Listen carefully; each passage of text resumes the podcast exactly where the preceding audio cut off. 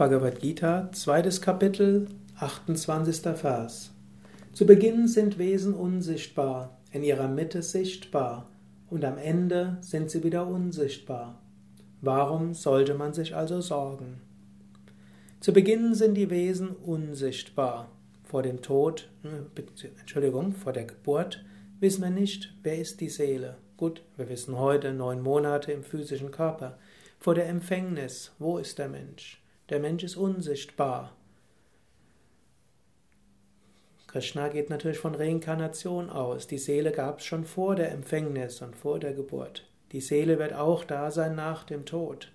Sichtbar ist die Seele in ihren Äußerungen, im Körper, Äußerungen, in ihren Gedanken, in ihren Emotionen, den Ausdruck der Sprache, der Handlungen und so weiter. In der Mitte ist die Seele sichtbar. Sie ist natürlich nicht wirklich sichtbar. Ihre Wirkungen, ihre Handlungen sind sichtbar. Am Anfang ist sie unsichtbar, nachher ist sie unsichtbar, in der Mitte ist sie sichtbar.